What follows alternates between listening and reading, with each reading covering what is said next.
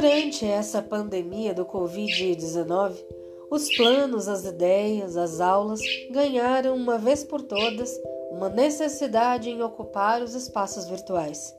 Disponibilizar a informação exercita o poder de síntese. O tempo a ser vivido com qualidade exige somente o essencial, sem contudo perder a eficácia e a beleza.